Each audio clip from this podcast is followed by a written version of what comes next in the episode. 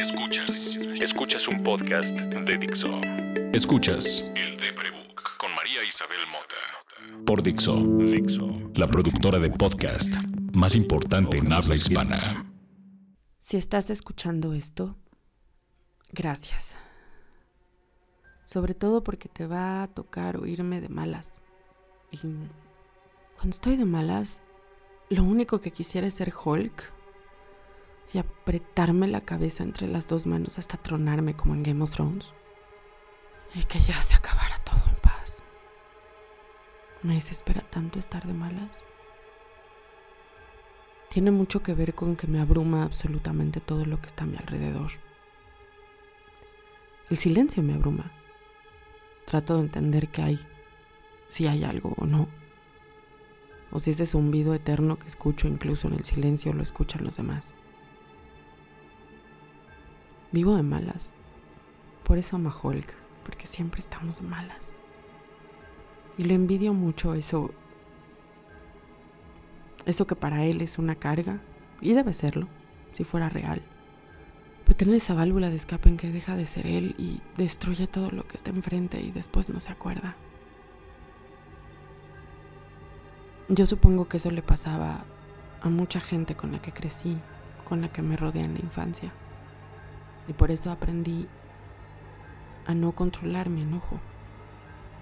Y también porque, como se los comentaba en el episodio sobre borderline, nadie me enseñó a aprender a lidiar con la frustración de equivocarme.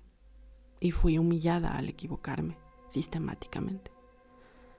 Eso me hizo berrinchuda, de manera adulta. Creo que eso es lo que explican los síntomas del borderline personality. Cuando ustedes imaginan la caricatura de un depresivo, ustedes neurotípicos, imaginan una persona eternamente triste. La sintetizan en el meme de Keanu Reeves, de Sad Keanu. Alucinan que todo se ve gris y que nada tiene brillo nada nos hace sentir mejor. Todo eso está equivocado.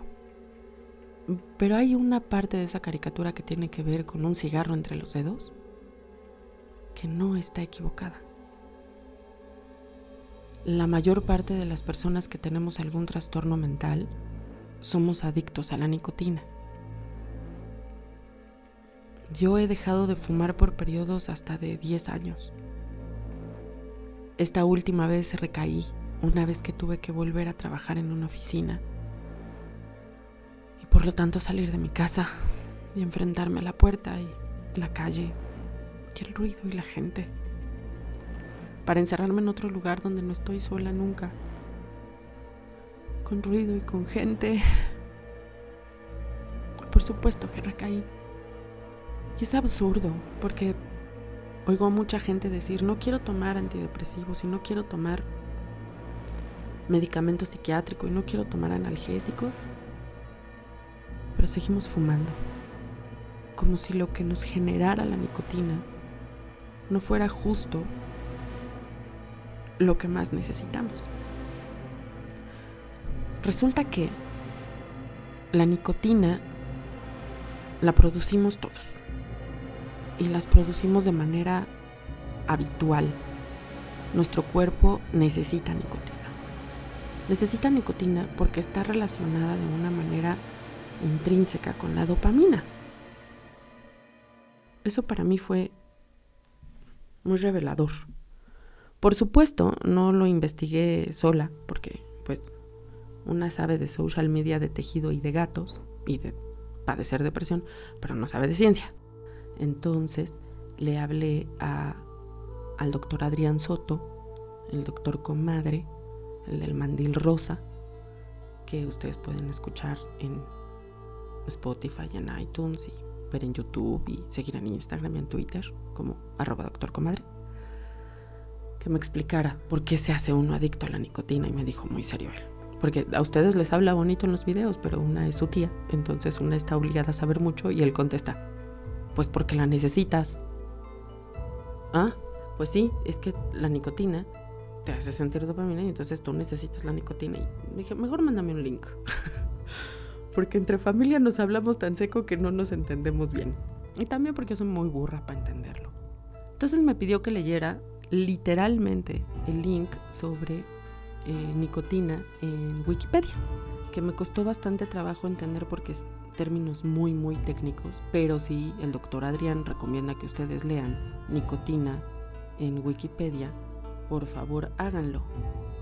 Las investigaciones muestran cómo la nicotina actúa sobre el cerebro para producir varios efectos. De importancia primordial con relación a su naturaleza adictiva están los hallazgos que indican que la nicotina activa los circuitos del cerebro que regulan los sentimientos del placer. Y no les voy a leer más. Ahí detengámonos, por favor.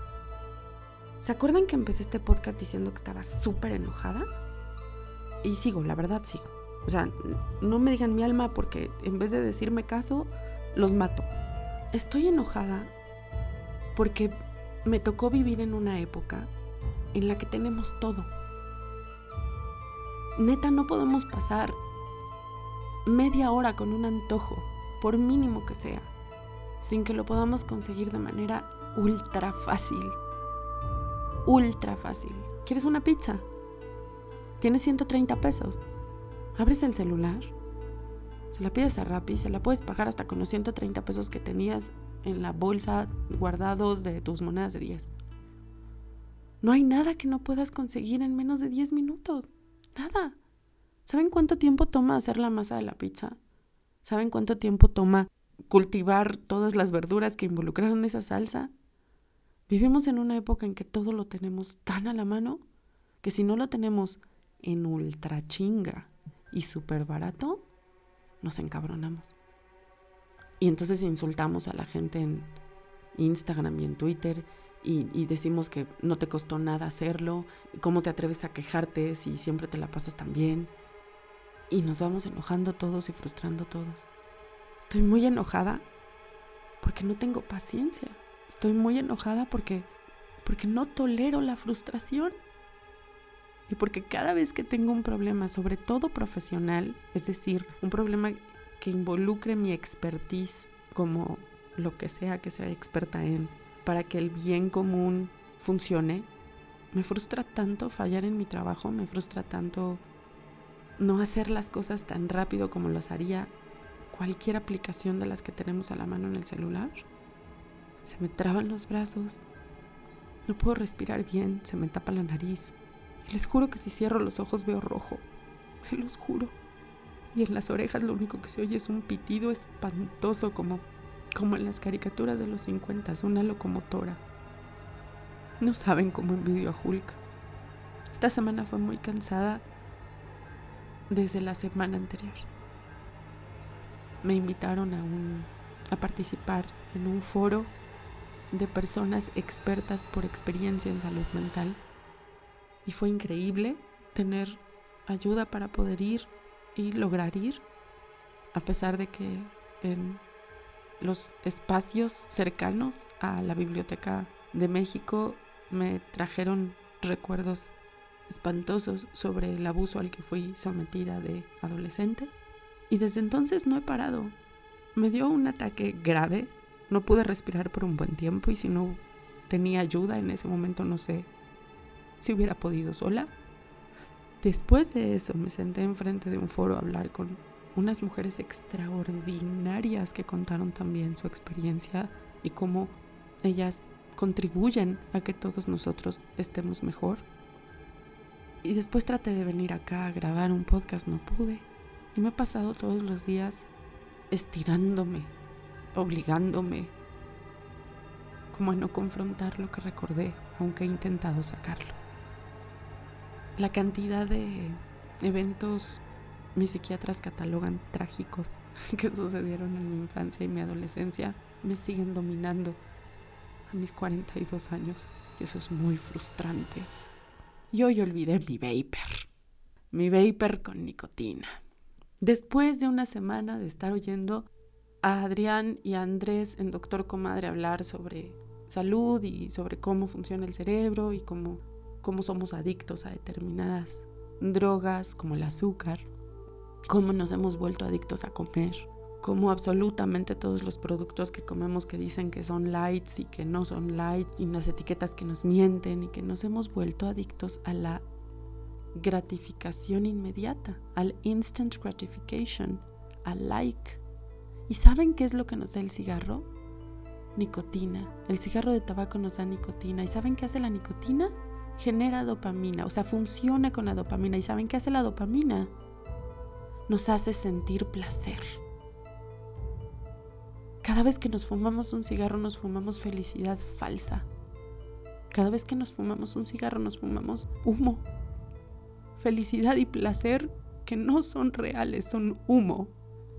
Por eso vivimos pegados a ellos. Porque nuestro cerebro no puede generarla por sí misma. Porque estamos enfermos.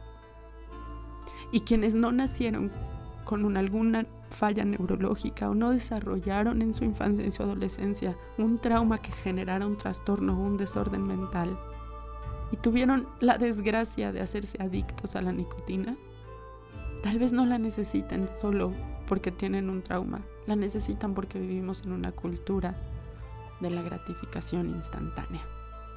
Y si no eres feliz y se lo demuestras a los demás, estás en pedos. Y más te vale que te veas contesta en tu Instagram y en tu Twitter. Porque si algo malo te pasa, no te lo voy a creer porque no lo quiero ver. No saben cómo me ha dolido fumarme un cigarro otra vez. Y llevo dos años adicta a esa porquería. Y ya la había dejado. Esa cosa debería de ser ilegal. Le pregunté a mi sobrino cosas que a todos nos preocupan, como por ejemplo, si es mucho más grave fumar un cigarro que quemar tabaco para nuestra salud o usar un vapor. La respuesta por supuesto no es sencilla. Si ustedes escuchan el episodio sobre cannabis en Doctor Comadre comprenderán por qué. Pero el daño a nuestros pulmones tiene que ver con el alquitrán y con el humo, y a nuestro cerebro con la nicotina. Así que el vapor te quema la garganta y te sigue dando nicotina. Y es más fácil, y no sientes culpa de no contaminar, te lo compras una vez al mes y por eso la marca Juul está metida en problemas ahora en el Congreso gringo porque hizo adictos a millones de adolescentes. Creo que dejar el cigarro va a ser la cosa más complicada que tenga en los siguientes años y quiero dejarlo. Si ya eres adicto a la nicotina y crees que es un problema para ti, trata de hacer algo. Por favor, trata de hacer algo. Tu salud está en juego y tu salud duele, ¿sabes? No es me quiero morir de esto, de algo me voy a morir. No, es que estar enfermo de cáncer de pulmón o de cáncer de estómago, que también está relacionado con el tabaquismo, o el dolor de huesos constante, o el agotamiento constante, haz algo, por favor. Y si crees que no es un problema grave, nada más cada que prendas uno piensa, porque sí es legal y tenemos un montón de gente enferma de cáncer. ¿Cómo es legal el azúcar? y somos el país más obeso del mundo. Esta soy yo de malas. Discúlpenme por estar de malas. Y discúlpenme si los hice pensar cosas que no quieren pensar. Pero también sé que hay gente allá afuera, aunque le duela, le sirve. Así que muchas gracias a toda la gente que nos ha dejado mensajes. Muchas gracias a los tíos de Vero porque escuchan esto todo el tiempo los sábados. Muchas gracias a mis alumnos que han ido al salón a decirme que son fan de esto. Muchas gracias a toda la gente que me está escribiendo por Instagram y por Facebook y por Twitter contándome sus problemas y discúlpenme si no puedo solucionarlos. Y muchas gracias por seguir un proyecto que de verdad intento no se trate solo de mí, sino de nosotros. Puedes escuchar este podcast todos los lunes, dependiendo de qué tanto llueva el día anterior, por Spotify, por iTunes y en Dixo.com. Y puedes seguir al Deprebook como arroba el Deprebook en Facebook, Instagram y Twitter.